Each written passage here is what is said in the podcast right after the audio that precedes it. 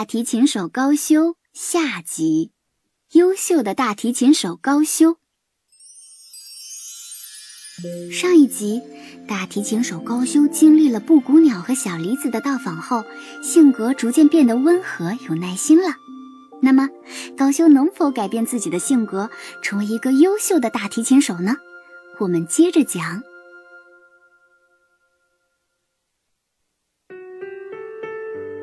第四天晚上，高修依旧在苦练大提琴。这时，哪怕是完全不懂音乐的人，也能听出高修的大提琴拉得越来越好了，因为他不再像前几天一样心浮气躁了。经过小梨子的到访之后，高修开始反思自己。对于花猫和布谷鸟，高修觉得非常的惭愧。他想。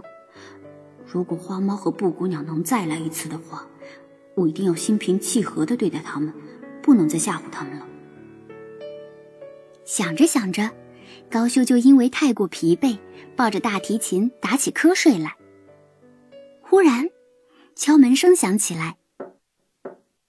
虽然声音很细微，但高修还是一下就听到了。他睁开眼睛，对门外说：“进来吧。”门被推开一个小缝，一只大田鼠小心翼翼地从门外走进来，还有一只橡皮擦大小的小田鼠虚弱地趴在他背上，正好奇地四下打量着高修的屋子。田鼠妈妈掏出一个青色的栗子放在地上，然后恭恭敬敬地向高修鞠了一躬，说道：“医生，我的孩子病得快死了。”求您救救他吧。高修疑惑地说：“我只是一个大提琴手，什么时候变成医生了？”田鼠妈妈说：“医生，您不要开玩笑了。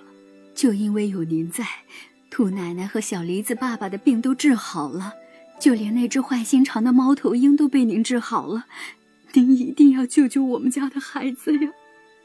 听了田鼠妈妈的话，高修更加困惑了。他摆着手说：“喂喂喂喂喂，您一定是搞错了吧？我哪里医治过兔子和猫头鹰啊？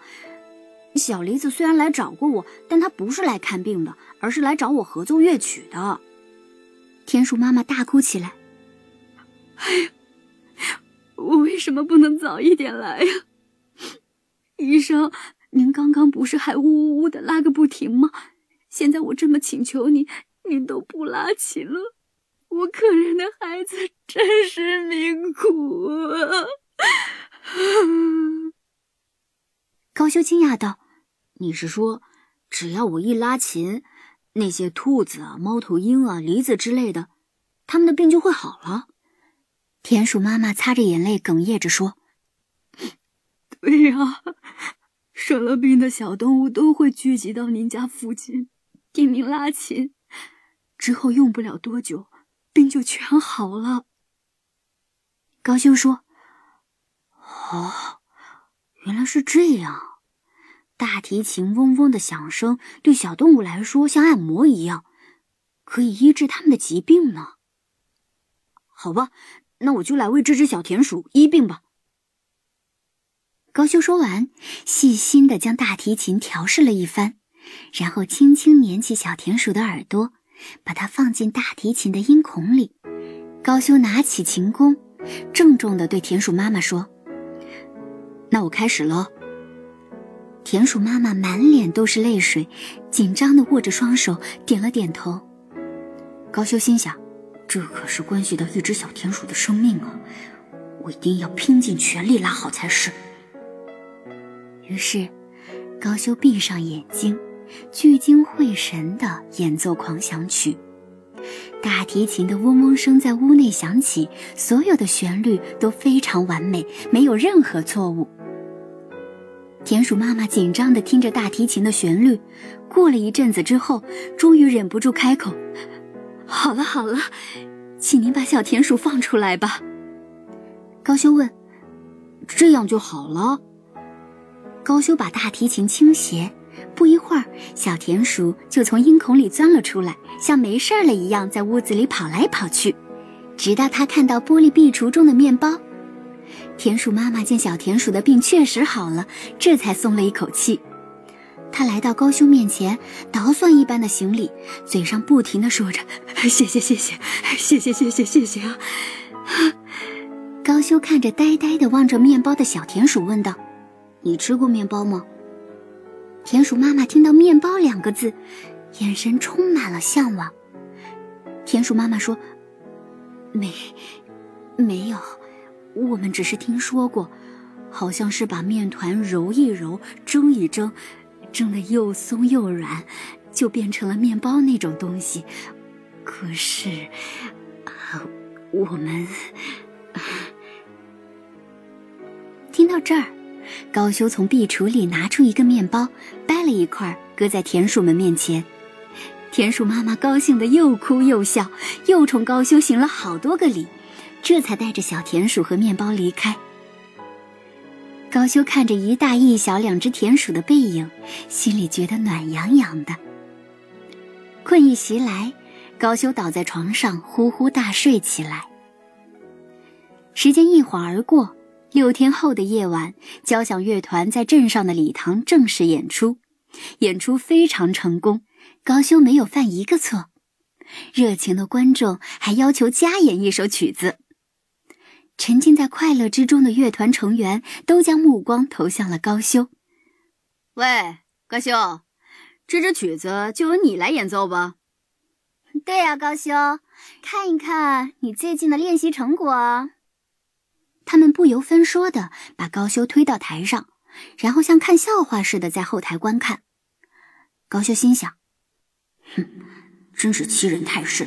好，那我就演奏之前给花猫拉的那首印度猎狐曲。”于是，高修稳稳的坐在台上，扯下两根布条，塞住自己的耳朵，演奏起来。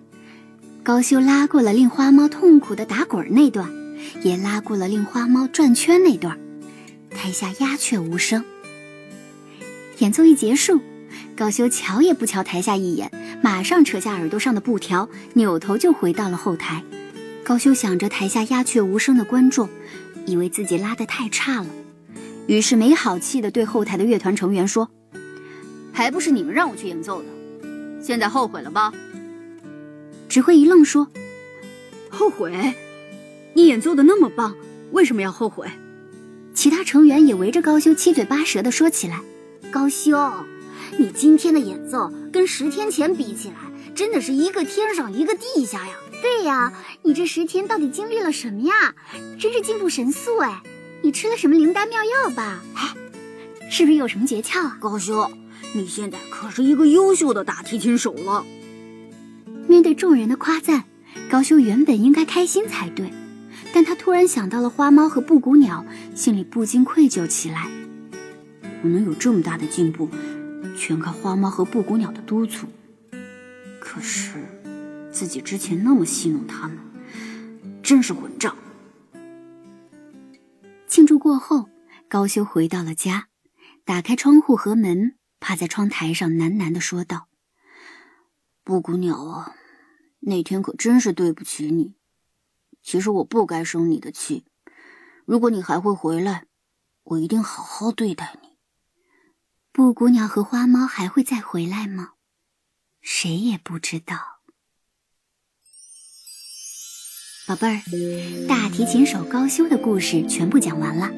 高修曾经是一个差劲儿的大提琴手，但是经过花猫、布谷鸟、小梨子和田鼠的拜访之后。高修不但学会了心平气和地对待他们，拉大提琴的技巧也增加了许多，终于从一个差劲的大提琴手变成了优秀的大提琴手。